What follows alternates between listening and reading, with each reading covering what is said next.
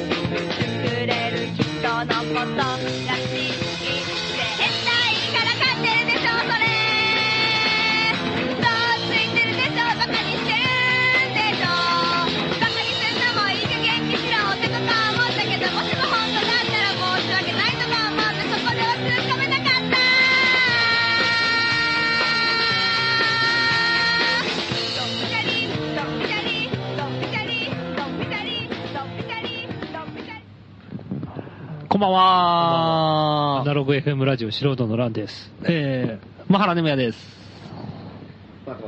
松本るきつらです。お、誰かが入ってない。誰が入っていないのか。入っていた。マハラネムヤです。入ってたっていうのはあの、マイクのことです。はい。えー、始まりましたね。ちょっと今日は、うん。いつものスタジオから飛び出して、また変わりましたね。スタジオが、うん。前は12号店ってとこやってた一番最初は、で、その隣の12号店、2号店ってのがオープンして、そっちに行って、ええ最近やってたじゃん。そうですね。また変わったね。変わりましたね。うん新しい場所ができるたびに。2号店、12号店ですか？2号店の12号店。なるほど。なんと台湾大使館で。うん。ここがそうだったのか。ここが台湾大使館なんですよ。け台湾大使館が最近オープンして、うんうん北中通りうに。ん。で、そこから放送ですね、一応ね。これは快適ですね。超快適。うんうんなぜか畳にちゃぶ台ですよ、これ。職員ゼロ。うん。職員ゼロって言うと。あの、台湾大使館あが。あ台湾大使館職員ゼうんうんうんロ。うん今、日本人が占領してますけど。不畳ちゃぶ台なんだけど、うん空が見えると。思議な光景ですよね。空間ですよ、ええここ、台湾大使館。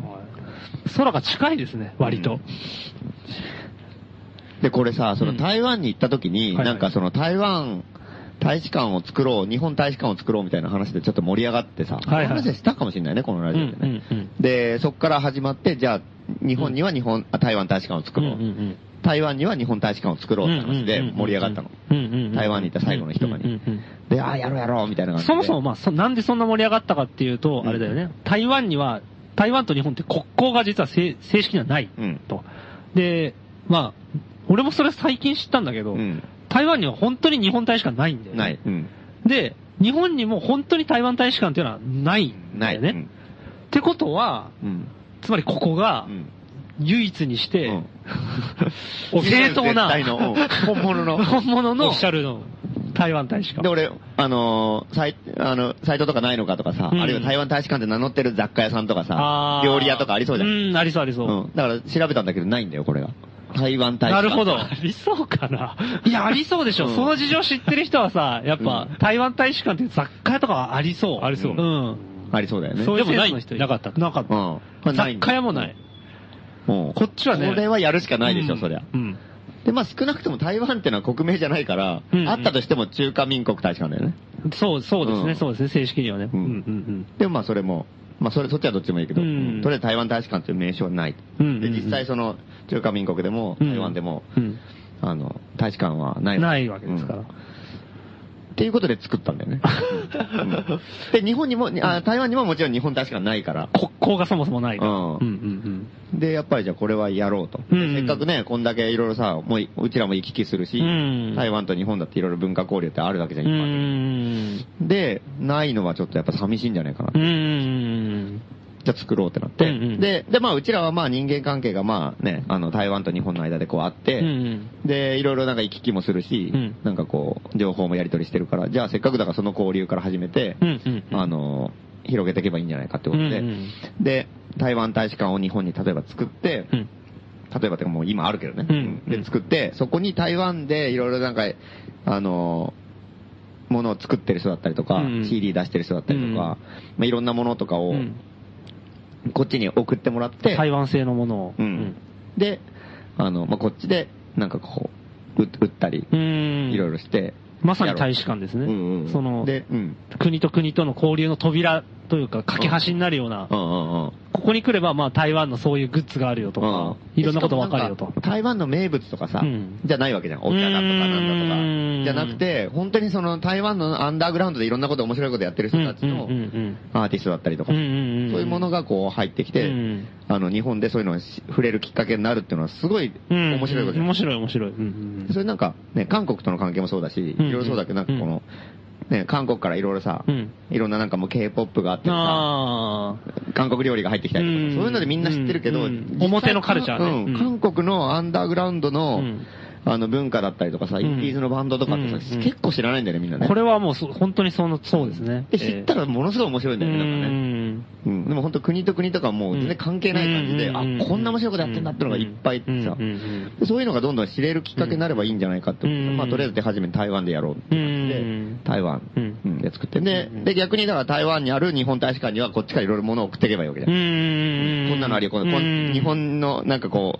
う、ね。この辺の人たちが作ったものとかうんうんうん。ね、バンドの人とかね。そうそうそう、ん。こんなのあるよとか言って、うん。そしたら向こう超喜ぶでしょ、多う分。ん。全然なんかもう、せいぜい向こうだったらもう YouTube で調べたりとかぐらいしかないけど、実際、あ、これか、みたいなのがあったりとかしたら、すごい面白いからこれはいい交流なんじゃないかってまあ始めて。うん、で、あんで、う実際売って売り上げはうん、あの、そこの国の人のために使うと。例えば、台湾湾大使館でうん、どんどん送ってもらってうんうん、売るでしょうんで、どんどんお金が貯まっていくじゃ。うんん。そしたらそれは台湾から遊びに来た人とかうんうん。に使ってもらう。なるほどがなんか日本でなんかやりたいとか、ううんんっていう時に。逆に、台湾大使館で、あ、台湾、いや、台湾にある日本大使館での売り上げとか、んこっちはその代わり物をどんどん送んなきゃいけないけど、うん。送って売り上げとかはどんどんストックしといてくれるから、うちらが、行った時うん。日本から人が行った時には、うんなんかこう、あ、じゃあこれでなんかやろうとか、うっんていう風に使えると。すごいすごい。うん。荷物は届いてるんですか？荷物はとりあえず今目の前に段ボールが1個ありますけど、1個届きましたね。これがそうなんだ。ええ。第1便が今届いて、三女増丁寧に梱包された。うん写真集ですね、これは。あ、そうなんですね。うん早くも。うんなん、誰の写真集なの？アー君っていうね、あの、あの、気が触れたおっさんがいるんですよ。あの台湾のアンダーグラウンド界の最重要人物。一番やばいやつ。最低、最低人？なんていうんですか？一番低いところにいる人。アンダーグラウンド界のアンダーグラウンドみたいなアンダーグラウンド。ね最アンダーグラウンド。アンダーアンダー一番最高レベルまで達してるけどね。逆もまた死になる。うんで、その人、アー君が、うん、の、まあ、ライフスタイルの写真集みたいな感じなんだけど、うんうん。あの、その人はもうほんとすぐ住むんだよね。うんうんうん。すぐ住み着くの。うん。どこにも住むのみたいな。あらゆる、あらゆる場所に。うん。そういうことね。うん。アー君が現れたら家ができるっていうぐらいのレベルでもうどこ、もう本当なんか遊牧民みたいな感じでさ、うんうんうん。もう、この時期はこの町にいるとか、うんこの季節はこの町にいるみたいな生活をしてる。うんうんうん。で、その、あの、もう先々でも勝手に家を作るわけだよ。うんうんうんうんだからなんかね、前も言ったかもしれないけど、いきなり船に住み出したりとか、うん。いきなりもう、とんでもない、なんか森の中にいきなり穴掘って住み始めたりとか。うん、とんでもないことになってるわけ。で、その住んでるところの写真をずっと、誰かが撮ってたんだろうね。それのまたすごい人がいたもんですね。本当だよね。うんで、それをまとめたっていう感じ？向こうで販売されてるものなんですかね？まあだからもうできたばっかりだから向こうでもいろいろ売ってるはず。じゃあ、本当にこの写真集を見ると、月刊アー君みたいなタイトルなんですか？うん。アー君の、その、す今まで住んでたところが、うん一応見える。うんうんうんわかると。そうそうそうそうさまうん触りだけでもね、うん洞洞窟と船うんですか？うん。まだあ結と構いろいろある。煙突に住んでたりとかして。え？もう意味わかんないよね。いや、え、何ヶ月ぐらい住んでたんですかね？うん？わかんない。それは書いてない。うん。あで、だから煙突に住むって意味わかんなあ。いや、いじゃん。だって全く、だって、何の煙突か天井がないじゃん。恐ろしく天井が高いけど天井がない。うん、屋根がない。や意味ない意味ないよ。うん。外でしょ、ほぼトンネルだと思ったんですかね。いや、縦と横間違えた。うん風をしのげるだけだよん。壁があるだけだもんね。うん。その、その写真も載ってる。その写真も載ってる。おー。これは面白い。うん。これを、まあ日本語訳もついてる。あ、そう、そうなんだ。うんじゃあ、これは台湾大使館でしか手に入らないんですか日本そうですね。まあ一応5号店でも売ってるけど、ああ、そうなんだ。台湾大使館を経由してそ、う、台湾、うん。元締めは台湾。大使館。大使館ですねうんから輸入っていうんおろし、おろしてもらいました。でちょっとだから、あの、東京のいろいろさ、あの、委託扱ってくれるとこにはちょっと、おなるほどなるほどああの、新宿の IRA、はいはいイレギュラリズムアサイルムにはもうおろしたんで、あ、成田さん。そっちでも、うん買えます。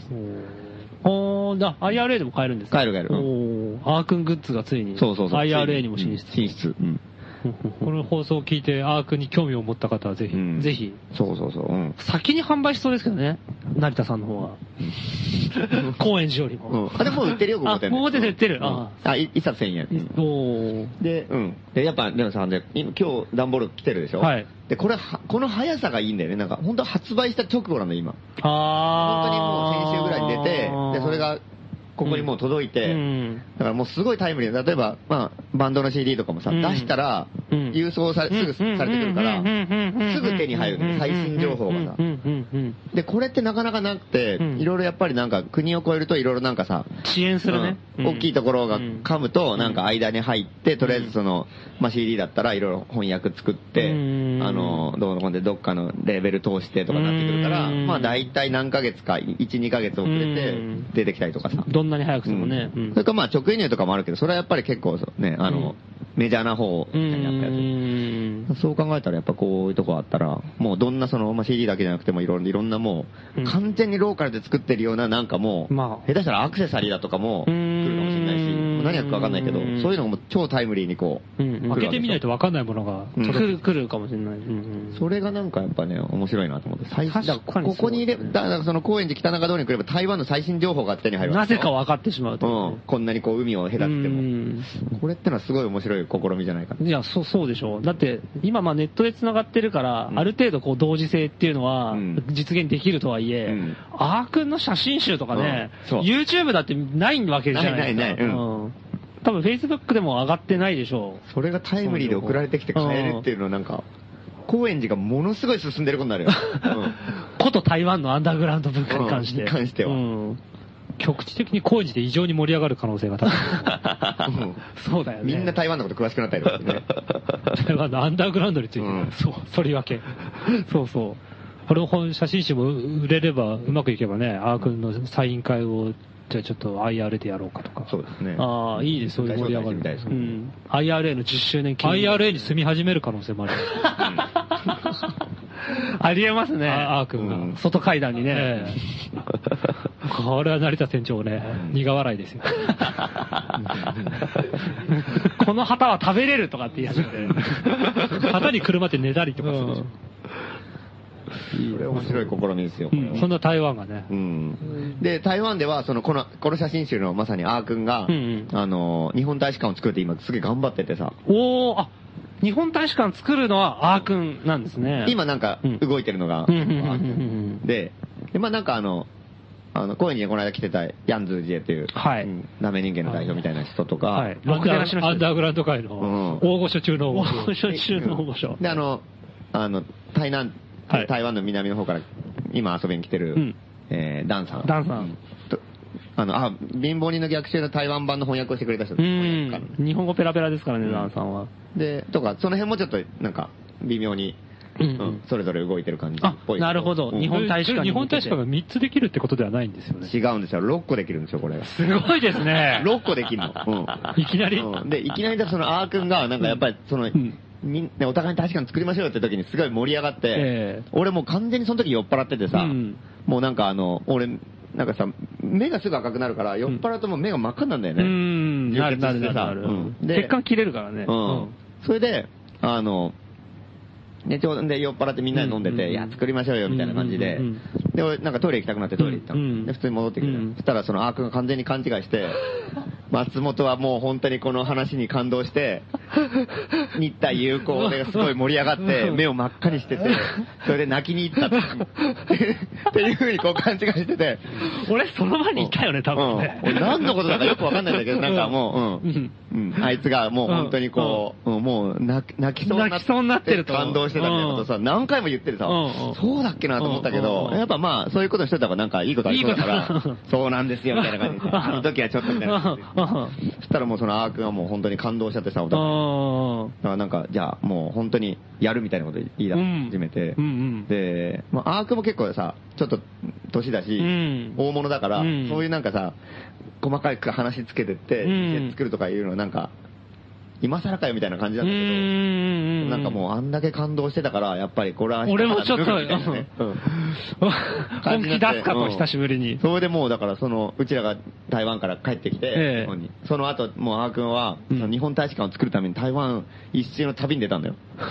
すっげえ。飲み歩きの旅に。すげえ。最初にやったことがそれなんですか？うんうんうん。で、もういろんなとこ行ってうん、知り合いの店とかいっぱいあるから、そこの、うんあの、行って、なんか、それのこの部分貸してくんないか、日本大使館、日本人のために、なんかやってあげられないかみたいな話をして、うんうんうん交渉してったわけだ。それもう飲んで、んそれをその旅を今して。顔が広いからうんね。だ今飲み歩きそれで確実に成果を上げてってるわけだよ。うん。だ一応、まあ、あの、6個はもう大丈夫みたいな。確か。うんすごいなぁ。早いんだよ。だから日本大使館6個できるからね、いきなりね。唐突に。大使館6個って意味がわかんないけどね、もう。北海道、本州、領事館とかね。四国領事館とかじゃないあそういうことかな。大使館大使館がが6個って、前例が、前例がない。ないよ出来事。国交のないうん国同士が、まあ大使館ではまずないんだけど、うん普通でもないですかね。うん6個大使館っていうのは。う意味がわかんないからね、それは。これがまだ増える傾向にあるわけでしょ。でもどう、ね、このままいったら増えるかもしれないですね。あ、そうだね。飲み歩きのために出てるわけですから。ただ問題は、うんその、大使館ができるんだったらこっちからその商品を供給しなきゃいけないから、なるほど6箇所分だよ。うん。これは大変だね。だから基本的にでもさ、その、委託じゃ販売じゃないから、うんうん。無料で送んなきゃいけないの、どんどん。あー。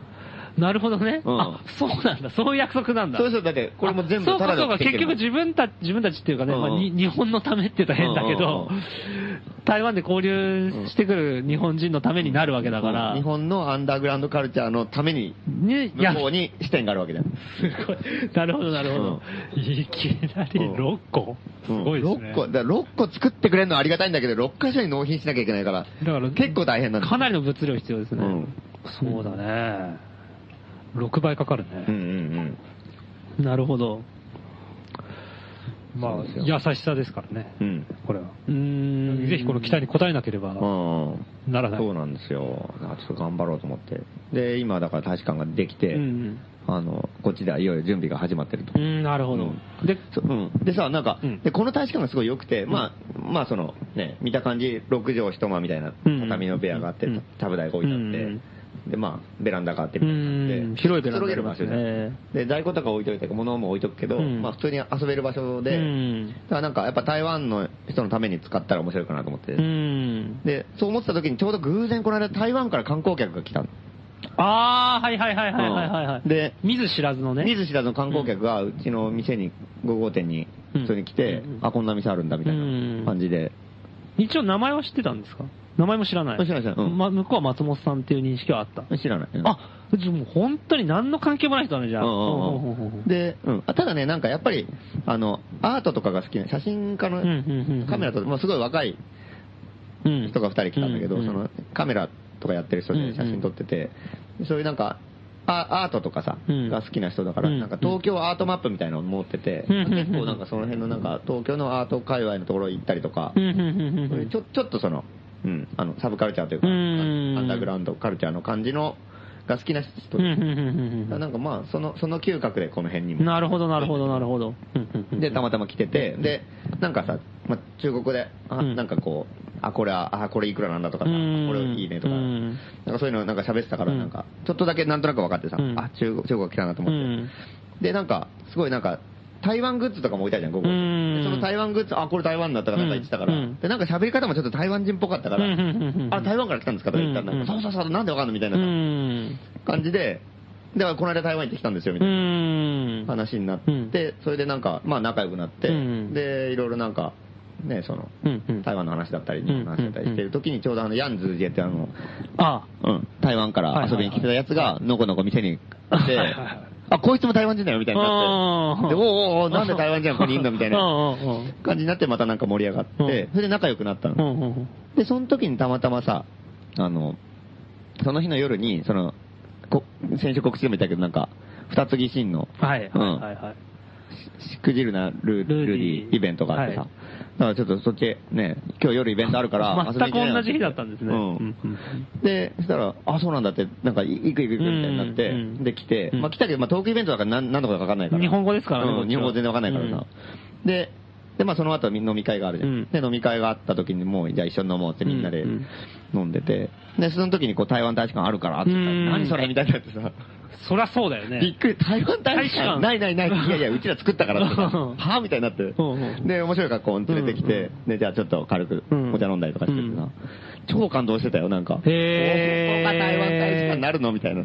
へー。もうさ、やっぱり、みたいな。こう、嬉しい、まあ嬉しいよね。そりゃ嬉しいよね。うん。その人たちはただの観光客だから、うん本当にさ、なんか、普通に行って、ゲストハウスに泊まって、うんうん東京の面白いところちょっと行って、うんうん帰るつもりだったのに、うんまさか自分の居場所がそこにあるとは思わないじゃん。でん。東京の人が自分たちのために場所を作ってくれてるみたいな。うん。それすごいよね。うん。なんだそれって感じだから、うんやっぱね、あれはやっぱすごい面白かったね、なんかね。で、で、その後、まあなんか、なんとかバーってさ、素人なんでやってる飲みあるでしょ。そこに行ってうん飲んだりとかしても、うんめちゃくちゃ楽しそうなんだ。そね、普通だったら観光客ってそんなさ、あの、いきなり来てね。いけないのに、うん。いきなりなんかさ、うん。もう本当になんかもう土着のさ、うん。カルチャーのところにバーンって行くわけじゃん。しかも盛り上がってるところにね。うんでなんだこれみたいな、これ絶対普段味わえないだろっていうところいろいろ行ったりとかして帰ったから、もう本当になんか喜んで帰ってさ。それはそう、大喜びだろうね。うん日本が外人に見せたくない日本だからね。日本政府としてはね。そうそうそうだよね基本的にはあんまり見てもらいたが、知ってもらいたくない。だから多分台湾政府もアー君みたいな人は見てほしい。見てほしいそうそううんなるべく、この人には大使館にはいてもらいたくない、みたいな。お互いね。そうそうそう。政府的にねうん政府的にはね、スカイツリーとかに行ってほしいわけだから。うんねできればね ディズニーランドに行ってほしい。行ってほしいいいとこだけ見て帰ってもらいたいんだけど。なんとかバーはちょっと、みたいな。うんでも、本当は一番面白いとこだよね、一番確かに喜んでたもんね。あれは、うん。で、まんまとだから喜びすぎて終電逃しちゃってさ、その二人。もう、大丈夫だったんですか？で、朝まで飲んで、あ朝帰ってきましたけど。あ、ああ、でもまあ、うんよかった。いいことしたなと思って。すい。ごい仲良くなったしうね。ん。まあ台台湾とはね、確実に交流が深まっている。そうですね。で韓国の人たちとかもすげえ仲いい人いっぱいいるから、なんかもっとなんかね、そういう、こういう台湾大使館的なこともっとやりたいなとか思うけどね。そうなんですよねね。あと香港の人たちとかさ、うんうんいうん。ろいろなんか、香港は大使館ないでしょ。香港大使館いいうんね。香港は、韓国は惜しい、ある。うんある。韓国残念ながらある。すでに。韓国大使館を倒さなきゃいけないの。一度ね、うんこ、こっちが正当を主張するためにはね。そうだから、香港は、あ、ねね、香港大使館ってもう、だって中国の一部でしょ、だってあそこ今。まあ、完全に喧嘩売ることになりますけうどね。ん。香港大使館。でも香港の人は絶対喜ぶよ。香港の人はもう、自分たちは中国人じゃないってすごい意識があるからうん、うんうんうんうんうんやっぱりなんか香港は香港だっていうさ。香港の独立を支援してる組織って思われるんじゃない 本当だよね。そうだろうね。でもうしかも台湾大使館も多分中国政府からしたらカチンとかなり嫌でしょ台湾、台湾の独立台湾は中国の一部だみたいな思ってるわけだからさ。台湾大使館作って香港大使館作ったらなんてことしてくれんだお前みたいな。んモンゴルとかあるんですか？モンゴル大使館あるよ。ある。チベット。チベットは。な、それまずいよ、それ。まあねそこまでチベット大チベット大使館は結構なんかいいんじゃない？でいいけど、でもさ、台湾大使館と香港大使館とチベット大使館、それ完全に喧嘩してるよね。あと、パレスチナ大使館。うん挑発行為でしょ、それうん。恐ろしい。しかもなんでその中国だけ狙ってんだよって話なんだよ。ウイグル大使館とかさ、ウイグル大使館って危ない危ない。危ないよ、それ。危ない危ない。そこまで悪意ないから。純粋な気持ちでやってた純。粋にこう仲良くなったから大使館って言ってるだけだんだん大使館ありきの発想になってきちゃってる。うんよくないよくでもない。でも台湾大使館ってよくよく考えたらさ、うんあの中国語でも検索で引っかかるからさ、中国ー政府に気づかれたらまずいよね。そうですね。うんまあ、国民党政府に気づかれても台湾大使まずいけど。館みたいな。うん何みまあ、たいな。入国拒否されるでしょ。うん。入国拒否路線。うん。交流したいんだかなんだかわかんない。もううん。本当だよ、中国行けなくなったら 大変だ。うん。あれはどうなんですか？まあね、結構、台湾、香港、うん。で、韓国があったけども、うん。北朝鮮も行きたいって言ってたけど、うん。ウラジウラジオストックありましたね、そのの話が。ありましたね。やっぱり今、台湾とかさ、香港とか、南方は結構仲良くなってきてる、どんどんどんどん。で、北ですよ。うんうんやっぱり日本はもう島国、島国で完全に孤立したようなさ、海に囲まれてうんで、しかもなんかさ、あの、あんまり別に他の国とさ、うん陸続きでもなくて、なんか、うんなんかがいいわけでうんうんうもない。んで、ね、だからやっぱりこれはもう、四方八方になんか仲良くしていくことをやっぱやっていかないと、うん。うん。あの、本当に孤立する一方じゃない。うん。で、ましてやね、今日本もさ、今アベノミックスとかでなんかんごまかしてるけど、うんまたなんかさ、落ち目が来た時にさ、うん本当にこう、孤立しちゃうかもしれない。うん崩壊寸前ですか？ううんん。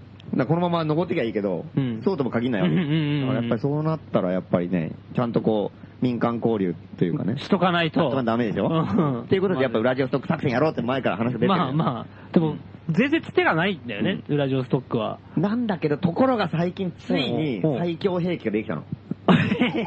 なんか友達ができたんですか？っていうのはなんかうん、ロシアからさ、うん。普通にジャーナリストの人が来て、なんか日本のう、んその、まあ、アンダーグラウンドのカルチャーとかそういういろいろなんか取材してもらってる人がいて、で、まあ、素人さんにも来て、おお来たで、なんか取材してもらってさ、で、結構俺だけじゃなくていろんな人の話聞いたりとかして、へえ。でなんかすごいじゃないですか。え、たまたまですか？成田くん、成田くんのつながりとか？でもない。ではないね。へえ。あ、なんて聞いだからなんかね、すごい人づて人づて人づてみたいので、うんいろいろなんか言ってて、なんか、うんあ、素人なんてのもあるらしいみたいなのがあって、ちょっと試しに話聞いてみたいな。日本語喋れるんですか？ん？日本語は日本語喋れる。もペラペラ、日本に留学してる、へえ。してた人です。だからもう普通に日本語で。でも日本通だ。ウラジオストックの方？えっとね、あ、モスクワの人なんだよね。あ首都うん。おおだから幻のモスクワ五輪でおなじみの。うん なんかもうロシアから来たって時点でさ、ちょうどさ、うちらそのロラジオストックの話してたから、うん。あの、普段だったら取材の人とかさ、めんどくさいな結構。うんあ、そうなんですか？あ、いいですよ別に話ぐらい、みたいな感じでうん、なんかイタリアから来ましたとかさ、いろいろいるわけじゃ。うんん。で、なんか、まあ話してさ、ううんん。で、まあ、まあまあ仲良くなるけど、ううんん。って感じなんだけども、ロシア言っただけでも完全にこっちテンション上がるじゃん。なんか、ロシアなの本当に？みたいになってさ、でもな、ロシアから来たの？とか、飲もう飲もう全部俺酒おごるよみたいになってさ、で向こうさ相当ビビっててさ、え、ロシアってな、こんなに注目されてるんですか？みたいな。ロシア大変だ今とか言ってさ、こっちも完全にテンションがもう上がっちゃっいやてさ、、なんで歓迎ムードなんだって感じだよね。向こうから、そんなに向こうからしたら。そんなにみたいな。渡りに船だからね。そう、うん。もう確かにね、飲んでて飲んでてうん印象良くしてもらわないと困るしね。うん、そうそう。なんとかロシアとつてできないかなって悩んでる時にロシア人来たから。さ、うんこれはやばいとなって。しかも日本語が喋れるうん、日本語ペラペラでさ、うん、あ、じゃあなんだで、新聞記者？うん。これは有有力ですうんね。で、いろいろまあうん話して、うん。だから向こうもね、あの、機嫌良くなっちゃってさ、うん来た甲斐があったって頑張って記事書いてくれてさ。あ、うんそうなんですね。うん結構いいインタビュー時間長かった。うん。結構長かったよ。うん。じゃあかなり。で、うん。で、なんかね、あの、ほん本当はその素人の欄だけの記事じゃなくて、うんいろんなところに取材してたんだって。あ、日本、日本とか東京のかな？そうそうそう、うんん東京、うん、東京だけわかんないけど、うんまあいろんなところ行って、うんそのうちの一個でちょろっとみたいな感じで来たんだけども、あまりにも上機嫌に飲ませすぎたからさ、なんか超気に入ってさ。大歓迎したから。うん。そう。向こうもなんか、いや、いこれはやっぱ素人の書かなきゃね、みたいなやらしい作戦ですね。酒酒飲ませて、よくしてくださいよ、みたいな。完全に日本的日本、そうだね。うんそうだね。接待とかしてさ接待みたいな。まあまあ飲みましょうよ地方の感じ。うんそう。散々飲めるコキだって。うん一つよしない。そう、ところで、うん、あの記事の件だけですけど。よろしくお願いします。先生。そう。でもまあうん、そういうし、まあ、下ごっく、結果的にそうなったけどね。うんそう、そういうわざとじゃない。わざとじゃないでも本当にこっちは面白いから、あ、ロシアのこと教えてよ、うみたいになで、日本はこうなってるよとかいろいろ言ってうん、で、まあ、まあまあだからそれで、まあそういうのがあって、記事になって、し、新聞記者なんですか？新聞じゃなくてね、一応、ウェブサイトを、の記事。そういう情報発信するウェブサイト、うんうんまあ、ニュースサイトみたいなところなのかな？そうそうそう。まあそんなに大手でもないんだけど、うんそんなになんかもう誰も見ないようなところでもないっていうかさ。はあ、はあはあはあはあ、まあまあちょっと見る人はいる。おー中堅どころの。うん、中堅の頃。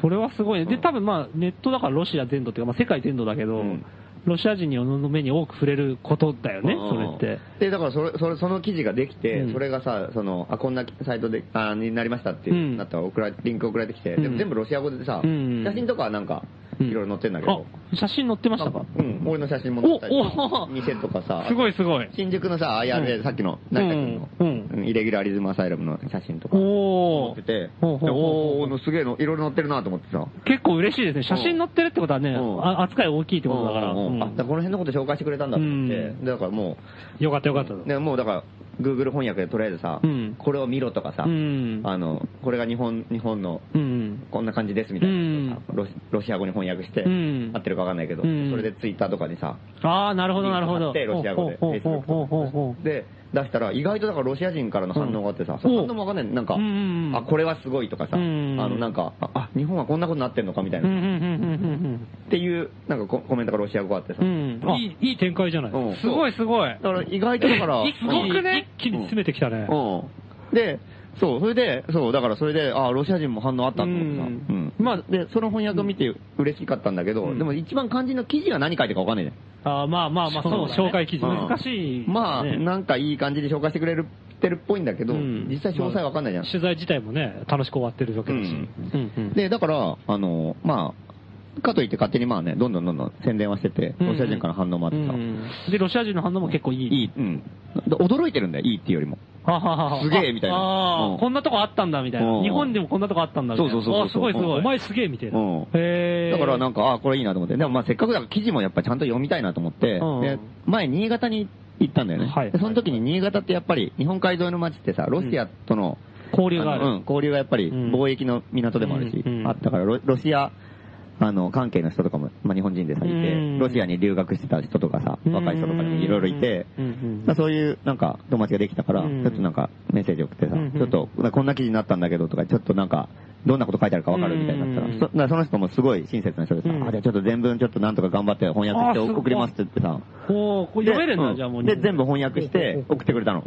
読んでみますか。ああ、ぜひぜひ。今手元にあると。今手元にあります、これちょっ。と読読みますね。うん。ああ、こんあの、心して聞いてほしいんだよね、これ。心して聞いてほしい。な、な、あな、うん。な、うん。なぜか、うん、うんうん。まあいいや、うん。読みますね。うん。えーここ10年、日本では様々なサブカルチャーが出現した。ほ社会人になることを望む人が減少している。ううん。学校、大学、仕事というパターンをたどることに違和感を覚える人も多くなってきた。このようなプロセスのシンボルとなったのは素人の乱。そして、この集団のリーダーは松本はじめである。日本人と反政府団体、または反政府的な芸術について話すと、必ず素人の乱が話題に上る。違うんじゃないですか、これ。松本さんは貧乏人のためのお店の店主である。同じようなたくさんのお店が統一され、素人の乱が誕生した。逆逆違う2000年代、松本たちは東京の一部を侵略しようとしていた。現在、松本たちが住んでいる、働いている高円寺の道は、その集団の本拠地になる。侵略軍の。素人の乱は、イラクで起こった戦争、電子製品の商売を制限する法律に対して反対していた。地下鉄の駅前でバーベキューをしたり、無料コンサートを行ったり、ホームレスに食料供給を行った。やったことない。もちろん警察に注目された。注目され公認されるために、松本さんは杉並区の区長になろうと努力していた。素人の乱は自分たちの映画を自ら作成したりもした。また、原子力に一番反対していたのは素人の乱だと言える。2011年の4月に1万5000人以上の人々がデモに参加した。以前にも同様のデモの経験はあったそうだ。イレギュラーリズムアサイダム。来たね。略して IRA。これは新宿にある小さなお店で、店頭には左翼的な書籍が並んでいる。要所の並ぶ数は東京一かもしれない。様々なパンクグループの音楽やポスター、アクセサリーなども販売している。悪そうだね、これ。そのお店の店主である成田圭介さんはウェブデザイナーでもあるが、あまり儲かってはいないらしい。余計な人だね、そこ。それ書かなくていいよ。成田さんたちが自分のお店で行う行事はいつも無料。テーマに近い映画を見たり、講義したり、ベジタリアニズム、菜食主義のコースを提供したり、DIY セミナーも開いている。IRA はイラクでの戦争に反対したことをきっかけに始めたらしい。え同じような考えの持ち主に出会い、意気投合して、アメリカのアグレッシブな政策だけでなく、さらに広い範囲で同じ意見を持っていることを知った。左翼の集団などの経験に基づいて、素人が政治対策を変えられるよう尽力している。だいぶ違うんじゃないですか、それ。うん現在、成田さんたちは原子力に反対する活動をたくさん行っている。2020年に東京で行われるオリンピックに対しても反対している。え、そんな、一回もやったことないですけどね。世界中の同じような集団と連絡を取っている。それ、危ない。最近ではロシアの左翼集団とも親睦を深めたいと言っていた。すごいな。もう、入れないよ、ロシアに。こういうことが日本で起こるとは信じがたい。日本で聞くと伝統というイメージが思い浮かぶ。うん。実際今の日本では、マルセル・ゴーシェが予想した政治と左翼の集団の争いになっている。ゴーシェはこう言った。民主主義は20世紀に逆説になる2つの傾向を含めている。民主主義のタスクは、私立的な、私立的な集団とみんなの権利を守ることだ。かっこ、この権利を共同活動になるはず。なっても一番上にいる人もできる。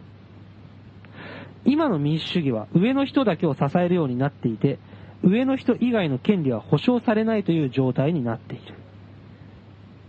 自由民主党は1955年からほぼ毎回勝っていて、ゴーシェが言った通りの社会を築いてきた。伝統のせいで自分の権利を主張できるという意識は、社会の安定のための犠牲になった。まだ出る杭は打たれるの社会だ。そのような生活を送りたくない人は社会人になれない。安定できない。ユニークで個性が強い日本人でも、ヨーロッパの人よりは社会の一部になることを望んでいる。素人の乱のような集団は、そういう日本人にチャンスを与えてくれている。同時に社会を変える政治的な活動にも巻き込む。何ですか、それ。これ、全然違うじゃないですか。今の以上ですか？以上です。政治的な活動は初めて知ることばかりですね。初めて知ることばっかりこれ。やばいよ、これ。すごい紹介をされましたね、ロシアで。うん。道理でロシア人が驚いてた。その後もなんか、世界各と連絡を取り合ってるすごいね。台湾のダメ人間とか、韓国の大バカなやつとか、やってんの？俺、2000年代にん、東京の侵略を東京の一部を侵略しようとしてた人とラジオやってたんだね。今知りました？どういうことですか？私は。で、こう、高円寺の何、道路はもう陣地なんでしたっけ？そうそうそう。本拠地うんそう。本拠地なんです本拠地、本拠地。どこが地区じゃないですか。今日だってね、だって北中通り商店街のさ、うんあのー総会があったんですよ。全店長が集まる会計報告とかするやつ。あんな北中通りの俺なんてもうゴミみたいな扱いですよ、だって。北中通りでは。うん。もう重鎮がいっぱいいるでしょ？ロシアとは全然違う扱いだね。うん全然だよ。だから、どこがここが本拠地なんだよって話だよ本当に、お前はダメなんだよ、みたいなずっと怒られてさ。これ、これ間違いだらけの情報の中に、俺は、うん。な、成田圭介はあまり儲かってないっていうのは、なんか、だから、そこだけあってる真実をうん伝えてますね。そこだけあってんの。しかも別に言う必要ない情報がそこだけ。なぜか、なぜかそこだけなんかバシッと書いてありましたね。もうない。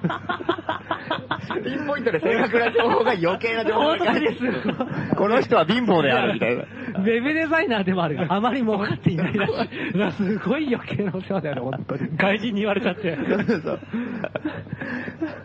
余計なことさすがに喋れねえな、これ。これすごいことになってないこれあなたどういうこと喋ったんですか？いや、俺は普通に、いや、俺は普通にだから、飲みながら話して、素人のうんうんでも、侵略しちゃってさーやって言ってないですか？失敗したんだよとか言って言ってないですか？あと一歩だと、言ってないよ、そんなこと。ホームレスにタダでご飯あげてさーって。喜ばれちゃってさーとか。何にも言ってないよ、それ。どうやったらこうなってんだろうな。区長に立候補してたんですね。今日も立候補。しかも公認を得るために。本気っぽかったよね、今の書き方だと。社会に認められるために。一番みっともないことだよ。びっくりしましたよ。これはやばいですよ、これ。これは面白いねう。ん。大変なことになってるよねこれ多分、何も訂正しなかったら、ロシア版のウィキペディアにこのまま載るよねまずいですよ、これそうだね。それこそもう、プーチンの目に留まったら大変なことになっちゃうよ、それ。みんな検索するからね。しかも、ロシアのなんか、さ左翼団体と交流を持とうとしてるみたいな。これまずいよ、親睦を深めようとしている。左翼集団と。これ逮捕までリーチかかってるよね。もう本当にもう、KGB が来るよ、日本まで。勘弁してよ、これ。しかもこの集団のリーダーは松本はじめであると。名指しだからね。俺かよって話じゃん。ほとんど取材っていうか、暴露記事みたいになってるもんね。捏造記事だよ、これ。で、しかもなんかいろんな店がこうね、あの、だんだんこう、繋がってって素人これ何形成されて逆だからね、これ。あとはなんか政治活動に巻き込むとかさ。政治家のに巻き込む。危険な集団だよ、もう完璧オルグって感じだもんね。今一番政治的なことから遠のこうとしてるからな。なかなか緩込まないでくれよって話逆に。すごい記事が書かれましたね。やばいですよ世界に向けて発信されてるんでしょ、これ。はすごいね。これはすごい。あ合ってるとこ探す方が難しいよ。うん。成田くんが金ないだけだよね、それ。それだけ合ってるよ。それほどひどいよ、これ。その部分。散々素人の欄のこと書いといて、IRA のことはちょっとしか書いてないのに、そこで金を持ってないっていうこと書くってどういうことだよな。いや、でも、東京で一番洋書が置いてある店だ。それあ、いや、あれは。びっくりするよな。その情報を聞いて、今日、ライアーレイに来たロシア人はびっくりすると思う。びっくりするよなこれが東京一の洋書屋か。よし。偏った本しかねえじゃねえか。お茶の水とか言ってないだろうね、紀ノ国屋。言ってないとか、マルゼンとか言ってないでしょうね。マルゼンに勝ってるんだうね。ん。すげえな。これ、これはもうこ本れ。うん。これ見たときびっくりしたよな、これ。うん。クオリティが高すぎて、うんツッコミどころもありすぎて、もう。全部間違ってるからね。笑っちゃうだけで言葉を失うよね。うん。で、素人もなんかイラク戦争に反対するところから始まったんですないからね、その時素人が。そう、そう、2003年でしょ、これ。全然関係ないからね。うん。いろんなものがこう混ざり合ってますね。これはやばいよ。飲ませすぎたんじゃない？ん？飲ませすぎてなんかもう、なんかもうわけわからなくなっちゃって、いろんな情報が全。部ごちゃごちゃごちゃごちゃになったんじゃない？あそうかもね別で取材した話とかがさ、多分そうだと思うよ。で結びついて、これはもう、すべては素人なんだったのかみたいな。一番接待しちゃったからさ、なんかご機嫌になっちゃってさ、なんか全部素人なんかやったふうに感じ勘違いして。こういうふうにやったら喜ぶぞって思って書いたのかな。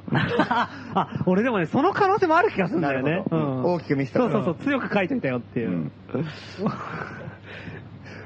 ものすごい困るね。これでロシアの左翼の人来たらどうすんのこれ。本格的な人が来ちゃってうんね。頼むから帰ってくださいってしか言えないよね。これだってさ、もう、ラジオやってますとかって言おうものならさ、んマハラデムヤはゲッペルスです、あるとかさ、そういうことまで、そのぐらいの勢いじゃない？怖いよね。怖いよね。やめてほしいよね。危ないなぁ。何のためにこう名前を偽ってやってるのか分かんないもん。これ、でも本当ロシアに、じゃあ行こうかって話になるじゃない、このまま行くとさ、うんウラジオストックに。うんうん。でうんこれ、うん知られるわけじゃん、どう考えても。これが知られるわけでしょ？で、い行ったら全部その説明からをしなきゃいけない。そうだね。1から5回を解いてくる。うん。お前、左翼左翼グループと連絡取ってんのかとか、うんそういうとこ東京の侵略はどうだったんだ うまくいったのかみたいな。絶対そうだよね。そういう議論から入る。でもクーデターが革命を起こそうとしたってことでしょ、ほぼ。そうそう。武器は何使ったんだとか、武器は何使ったの？犠牲者は何人出たんだとか。AK47 かとか。絶対、どっから輸入したんだとかね。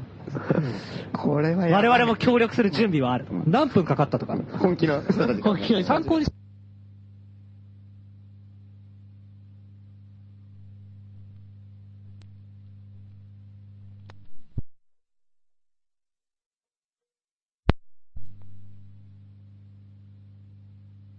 ね。うんでも、まあ、あの、ウラジオにはちょっと一歩近づいたのかもしれない。まあねうん遠のいてはないでしょ。遠のいてるような気もしますけどね。いや、遠のいてはな3い。歩進んで2歩下がるぐらいの感じかもしれない。うん一歩は近づいた。うん、確かに。いや、でもウラジオストックでね、またあの、韓国のパスポートみたいな感じで、ん？ってことになった時が、見頃だけどね。いやー、韓国ならまだいいですよ。ロシアでそうなったら俺いなかったことになるからね。まあそうだろうね。そうだよな。うん。うん。え、そんな人来てません？なるよね。うん。確実になるでしょ。うん。危ないよ、それ。韓国だったら隣の部なんか部屋別室連れてかれて、うんその隣が牢屋だけど、うん。ロシアだったらもう最初の部屋が牢屋でしょ。うん。まず牢屋だよねう。ん。それが車でしょ。うん。そうだね。車。うん目隠しでしょうね。車乗せられた時の。手錠目隠し。いかつい奴らね。そうそうそう。危ないな。怖いね。どんどん寒くなってくる。うん。車内が。うんウラジオストック行きの飛行機に乗ったはずなのにさ、なんか情報が漏洩してそのままモスクワに行く可能性もあるもんね。危ない奴が来たらとりあえずモスクワに連れてこいみたいな。もうスカラッと、シベリアかもしれない。入国拒否の次は抑留になるんだよね。うん。抑留。シベリア抑留。シベリア抑留でしょそれきついな。裁判もないだよ、それ。うん裁判なし。裁判なしですよ。プッシーライオットと同じ部屋に入るんじゃ。うんん袋張りかなんかやって。袋張り。プシライトが袋張り。口がらよとと、袋張りやって。袋張りやった。家具作った、タンス作ったりとか。あんた何やったのって言われて、何やったのって言われた時困るよね。あんた何やって入ってきたの？記事、記事書かれた。ロシア人飲ましたらこうなったって。おかしいなぁだった。ん。なんで俺ロシアでタンス作ってんだって。大きめのやつで。そう。ロシアサイズ大きめの。いいですね。うんいやー、これはどう使うか。これでもどうするんですか？でも講義のしようもねえもんな。そうだよね。ふざけんなとも言えないからね。言えないよねしかももう広まっちゃってるし、うこれん。もう面白いから。俺も広めちゃったしさ。うん。自分で。ツイッターとか。そうだよ読んでくれっつってフェイスブックとか。うんわけもわからないままね。反応だけ良くてさ、すげえ。よかったよかったそれはみんな反応するよね反応するよ、これ。ゲリラ組織だからだってこれだけ読んだら。東京でもゲリラ組織を発見したフセインとかビンラディンとかと同じ扱いそうそうそうそうそう。うん。そうだね、そうだね。うん。アルカイダってことだようんね、素人ら。危ないよ、これ。ライライフル最初にバーンって撃って戦闘が始まるんだよな。うん。恐ろしいですね。これですよ。ましてやさ、シベリアの方なんかさ、うんもう本当に極右勢力とかいっぱいいるわけでしょ？ああ、そうかそうか。アジア人なんて見た瞬間に殺されるようなさ、野蛮なとこだな。たそいつらのこれ目に留まったらどうすんのこれ。もう wanted でしょ。うん。手ぐすね引いてます。裏城に来るらしい。あいつが来たら殺してやるみたいな。恐ろしい。危ないよ、本当に。なかなかスリルがありますね、裏地をいつ行くんですか、裏城。でまあ、まだ決まってないですけどね。決まあ、できれば2月に行きたいなっていうのは前々から真冬に行きたいんでしょうん2月半がゼロうんなそう、今のところ2月はゼロだから。みんな夏に行きたいですよね。うん。多分一人で行くことになるでしょうね。みんな夏に行って。ええそして帰ってこないんでしょ。多分ね。帰らないだから夏に松本さんを探しにみんなで行くよ。いやー、でも、冬怖えな。だって、冬だったら本当に抹殺されそうだよね。いや、そう、そう思うよ。街に人もいないし。うん、うんうん。気づか、気透づかれないよ、。街うろうろしてるわけでしょうん。なんだあいつってなって、調べたらこんな記事出てきて、う危ない危ないって。ここで何しようとしてんだ、お前。何しようそうそう。恐ろしい。うん。まあ皆さんもロシア人のジャーナリストには気をつけましょう。そうですね。うん気をつけましょうって川合さんすげえいい人だったから。いい人ですか？うんうん文章うまいね。うんうん。そうね。うんうん。うん確かに。小説家になった方がいいかも。想像力が豊かなジャーナリストだから。ダメだろ、それ。ジャーナリスト想像力で。冷徹な観察眼よりも想像力を優先してる。創作意欲が強いとかね。ダメだよ。まあまあまあ、まあこんな感じですかね。。じゃあ一曲いきますかね。うん。えーっと、一曲目かけたのが、うん内田ルンさんが前やってたバンドの、うん。内田ルンさんっていうのはね、素人の欄界隈の出入りしてた方なんですけど、前、リサイクラーでも働いてた人ですね。その方の曲を続けたいと思います。どうぞ。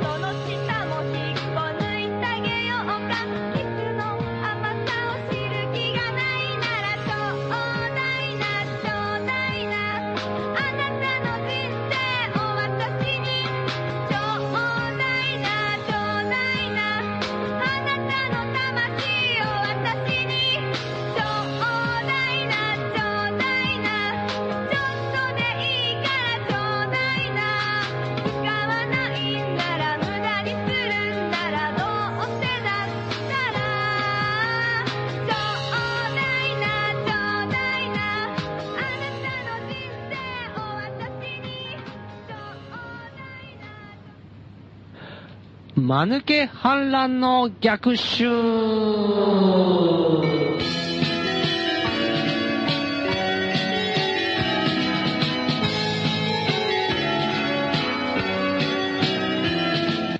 えーこのコーナーでは、間抜け反乱のアイディアを募集しております。えー今日も採用されたおはがきが、はい、生き残ったおはがきありますね。もう、はがきの常連投稿者の中でももう、サバイバル戦が繰り広げられてますから。なるほど。まあうまく言えませんでしたけど、いやいやいや、全然大丈夫です。えーこの人、最近採用率高いですね。あ誰でしょう？えー中華民国のラジオネーム岡田です。えー、ら、間抜け反乱の逆襲。安倍が日本を取り戻すのなら、我々下々は江戸時代の庶民を取り戻そうではないか。とりあえず、挨拶は、よう、はっつぁん、調子はどうだい？いやー、熊さんじゃないか。お家へ上がりなよ。とする。家へ上がったらお茶を飲まないわけにはいかない。自然と話に花が咲く。話は盛り上がり、つけていたテレビを消し、同時に原子力の火も消してしまう。自然と話題はアベノミクスへの不満へと移る。ハッツァンの奥方がここで日本酒を持ってくる。こうして日本中の熊さんハッツァンが百姓一揆を起こし、無能な安倍にはこれを抑えきれず、安倍はまたも政権を投げ出してしまう。以上です。かなり飛躍に飛んでなかなか高度な技ですね、これは。そうだっていうか、これは、え、あ、ちょっと私は分かんなかったんですけど、えーっと、こう、お酒、お茶、お茶、お茶お茶を飲むって？あ、さ、お、ハッツァンの奥方が日本酒を持ってくると。はい。こうして日本中の熊さん、ハッツァンが百姓一揆を起こしてる。こうしてがね、うちら散々酒飲んでますけど、なかなか百姓駅起こってないですけどね。うん5、6年飛んでる気がしますね。そうだよね。だからこうやって失われたハガキがあるはずなんだ、ここに。この、この間に多分。こうしてって言われても、どうしてって感じが。そうそうそう。俺も20年ぐらい酒飲んでるけど、まだ一回も起こしたことない。面白いのないですよね。だから多分まだプロセスの段階。まだか。うん。こうしてにすごい多分集約されてるんです。うん。どうしてなんいろだろうんいろんなことが。うんうんうんだからこのはがうん。一番大事なのは、酒飲んでるところから百姓駅が起こるまでの ところが、一番知りたい判断のとこなんだよね。反乱のプロセス知りたいんだけど、そこはまあまあまあ、こうしてで。なるほど。うん。あと、この、自然と話に花が咲く、話は盛り上がり、つけていたテレビを消し、同時に原子力の火も消してしまうっていうのは、これはどういうことなんですか？これはまあ消すと消すですよ。いや、わかるんですけど、原子力の火も消してしまうっていうのは、まあまあまあまあね、あの、誰がか家庭でも、家庭でも、間違って消しちゃうってことですかね。もっと原子力だったみたいな。多分そう。どういうこと？か。家庭でも、家庭用高えな。うん。家庭用原子力。家庭用の原子力。家庭用原子力。灯火を消す早く消した方がいいよ、そんなの。それでまあ、安倍は、え抑えきれず、百姓一揆をね、まあ、抑えきれないでしょ。このノリで反乱を起こされたら。このノリで、ちょっと一杯みたいなところから他のもので。パッといくから。それ安倍、安倍の能力の問題じゃないのよ。どんな優秀な人でもダメだよ。うん国民がレベル高すぎる。さすが生き残ったハガキ。うん。いいですね。洞察力があります。うん。日本国民に期待できる。うんそういう皆さんも負けずにガンガンハガキをね、送ってきてください。一人何通も送ってきてください。うん。えー、宛先は、郵便番号166-0002、東京都杉並区高円寺3丁目、9番11号、素人の欄5号店内、ラジオ素人の欄、間抜け反乱の逆襲係までお便り、お待ちしております。お待ちしてます。それでは、えー、内田ルンさんの曲をもう一曲聴いてください。すごい。どうぞ。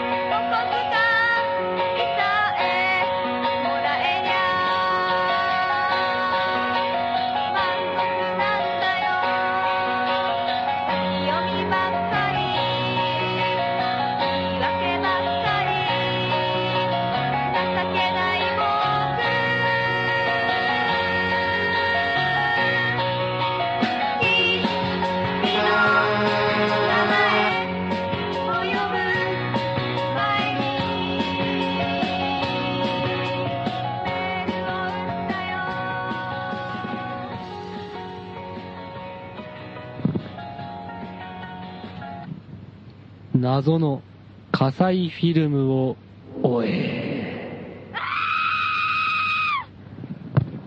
このコーナーでは素人の欄のある重要な秘密を撮影したとされる自称ドキュメンタリー映画監督、葛西とそのフィルム、火災フィルムの行方を追っているコーナーです。もうね、追いすぎて息切れがね、もう毎週止まらないですね。ああ、もう追いつかれたと。えーでも全然姿が見えないんですよ。うん何を追っていたのか。俺は俺を追ってたんじゃないか。とすら。ちょっと、葛西の罠にはまり始めてるんじゃない実存的不安に襲われてますから。もうあれですね、こう肉体的物理的な攻撃ではなくて、やっぱ、スピリチュアルアタックに、葛西の攻撃フェーズも移行してったんじゃないかと。葛西も多様な攻撃を仕掛けてきますから。今日も、その葛西の情報来ています。もう、ますます混迷を深める火災業界。業界ではない。業界が形成されていたっていうのは私初耳ですけど、ルキツラさんの見識をちょっと感じました。えー情報提供者、水野良子、東京都。パーソナリティの皆さん、こんばんは。初めて投稿します。皆さんは文芸春秋社から発行されている初めてのチャレンジシリーズをご存知ですか？これは小学生向けに書かれた様々なものの解説本で、例えば釣り入門、ペットの飼い方、楽器を演奏してみよう、オリンピックの歴史などがシリーズのラインナップに並んでいます。どれもわかりやすく書かれており、40年以上続くロングセラーとなっています。その中に一冊、他とは違う異色の本がありました。葛西著、しくじるなよ、葛西。表紙には小粋なイラストで映画撮影しているところが描かれています。監督の横にいる犬がこちらを睨んでいます。前書きは映画とは何かという題がついています。いやー、どうもどうも、ファンキー映画監督の葛西です。この本で映画撮影の何たるかを伝授します。映画とは何かそれは素人のライアー、富山光一を撮影することです。30年以上映画を撮影してきた私だからこそ、その真実を知ることができました。映画の撮影は簡単です。この本を読めば、まだ小学生のあなたたちでも、すぐにできます。本を読み終えたら、髪をボサボサにして、メガネをかけ、黒ずくめの格好で火災軍団を結成して、私と一緒に素人の乱を追いかけ回しましょう前書きの結びには、手書き文字で、葛西と署名してあります。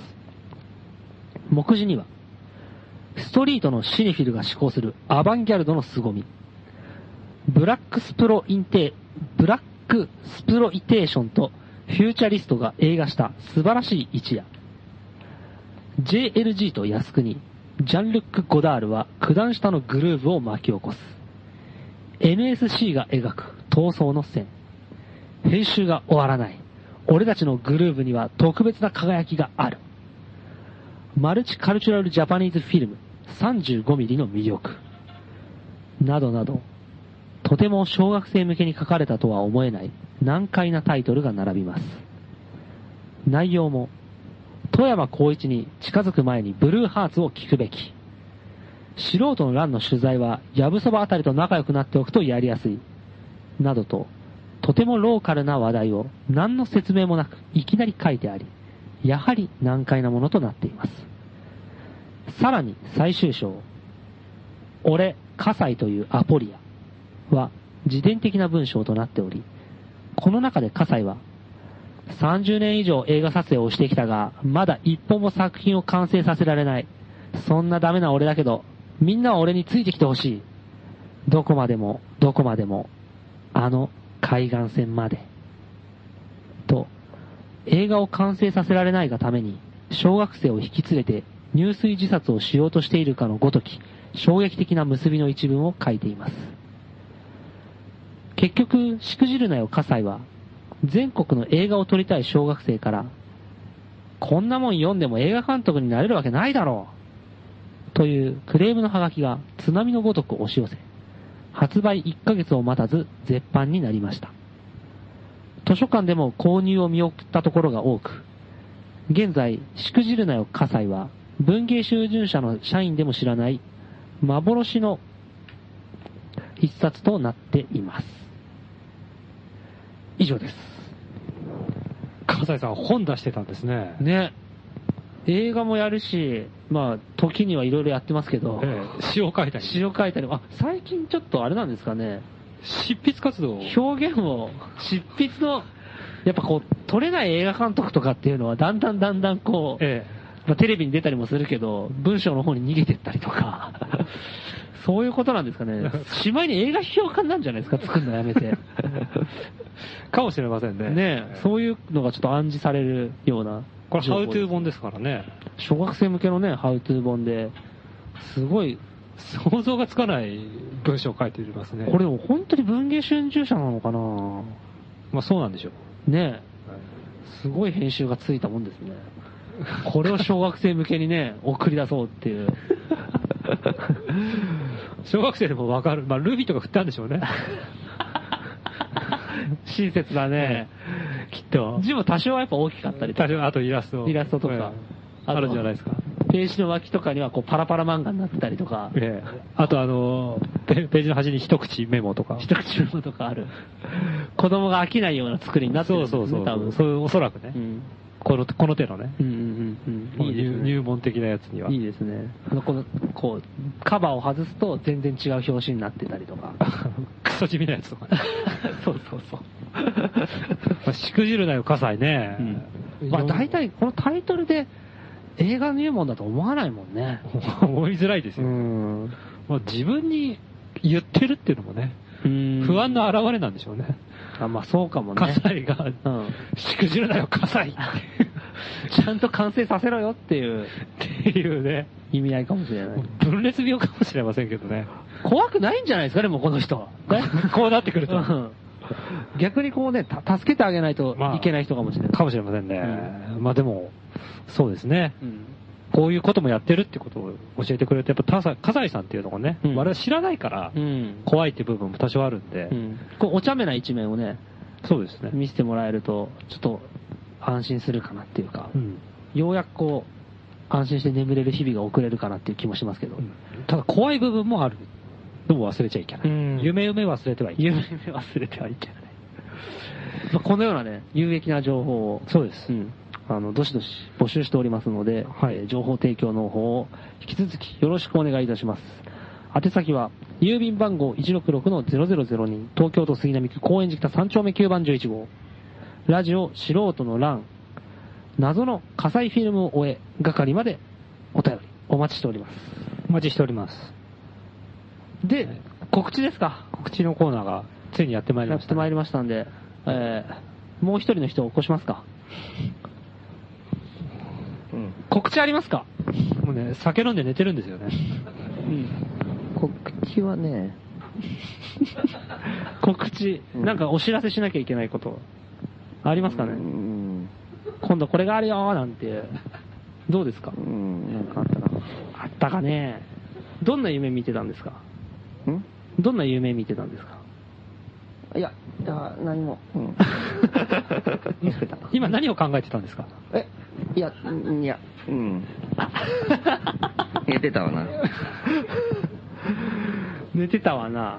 うん ものすごい楽なマイクの置き方してるね。告知か。はいうん。北中余市が6月16日にあります。これは重要な情報。相当先ですね。来月の話。来月の話ですね、確かに。まだ3週間弱。それぐらいですかね。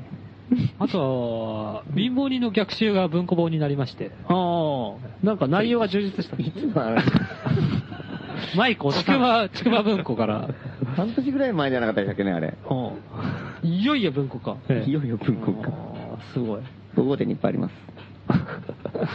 でも、店主が勧めてるのは、あの、内容の薄い方の単行本なんですか？ら。文庫、なんか、あそうじゃないとか、そうだろう。そういう噂を聞いたことがある。ああ、すうんまあ内容は文庫の方があるんだけど、やっぱりなんか本って単行本がやっぱりなんかね、いいよね。ちゃんと表紙もちゃんとしっかうんうり。ん。大きいやつね。うん。らしいです、まあ私は文庫の方が好きですけどね。進めづらいですね。いや、文文庫いいですよ、本当文庫いいですか？うん。手、手軽に持ち運びできるし、うん一番いいでしょ？Kindle より軽いよ。表紙が青くないんだよね。うんこね。あれがちょっとやっぱり致命的でしょ。どういうことですか？表紙が青くない。単行本は青い表紙じゃない。うんうん。え、カバーは一緒じゃないんだ？えっと、うん、あの、真っ青ではないよ。表紙は青いんだけどう、ん、表紙は青い、青い。背表紙がさ、背表紙の話。茶色だよあ背表紙が青くないんだよ。あれじゃあやっぱり。新潮文庫から出せばよかったね、じゃあね。青かったっけ？新潮文庫だったら色自由に変えられそうじゃない？ああ、変えられる。あ、でも青あったかな。青、青、青、あるあるある。ある青ならいいけどね。ボード色嫌いですか？だから隣の本と一緒なんだよ、色が。単行本って。うんそれがやっぱりね、ちくば文庫は全部同じ色文庫は全部で統一されてるね。うん。よくないよ、あれ。よくないと。出版業界に今波紋をね。一石投じましたよ。作ってる最中に、作ってる最中には言えないもんなんですかね。青じゃないですかって。一個だけ青かったらやばいよ、でも。あ、でしょ？それは言った方がよかったような気がするけど。目立つけどね。青くしてくれて。すごい。他の著者に怒られちゃうよ。なんであいつだけ目立ってんだって。それはそれで嫌なんだ。ちくま文庫逃げ道でねえなもも、でも他の著者って大体森鴎外とかでしょみんな死んでるじゃん。う大体死んでる人は、でも最近はね、あの、なんか、あれですよ、若いのも、ちくま採用したりしてる。うなんまあ、松本はじめがは入ってるぐらい入ってるぐらいだから、うん若いし、新書からちくまになんか入ってたりする。まあページが増えたっていう。うん、そうそうそう。情報もこう、分厚くなって、ん再登場。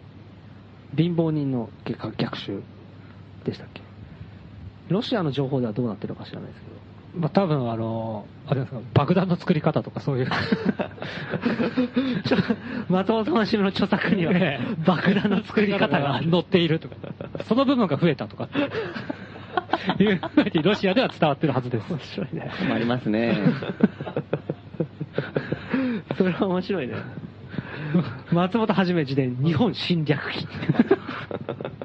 うまく三角ベースから逃げおおせた松本はとか。いつの時代だよ。いつの時代の話だよ。看板道子の死を悼んだ松本はとか。そういう、そういうイメージをガンガン入れてくるんじゃないですか。そこまで、そこまで知ってたらもうふざけてるけどね。なるほど。他に何かありますかね？えー北中陽一が6月16日にあって、半年前に文庫本が出て、あ以上ですか以上ですかね。今日は。今日は。うん。そんなところ。まあこんなもんですか、え今日のところは。えー、ニュースタジオからそうですね。お送りした。かなり居心地がいつもよりもね、多分、クリアに聞けてるような気もしますけどね。うんうん。そうだね。えーこの夜空から皆さんを見ています。うんあはい、話しかけています。うんまあ、そんなところで今日の、えーアナログ FM ラジオ素人の欄いかがだったでしょうか？お相手は、マハラネムや、松本時すら、うん、うん。松本はじめさんでした。えー今日エンディングの曲も内田ルンさんの曲をかけたいと思います。それでは皆さん、また来週おやすみなさい「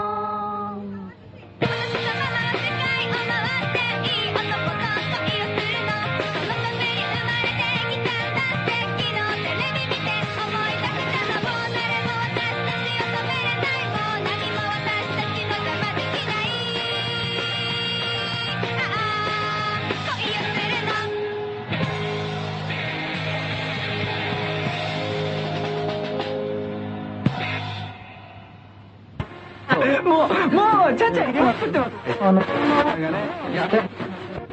や、もう、もう、この仕事どうでもいいや、みたいな。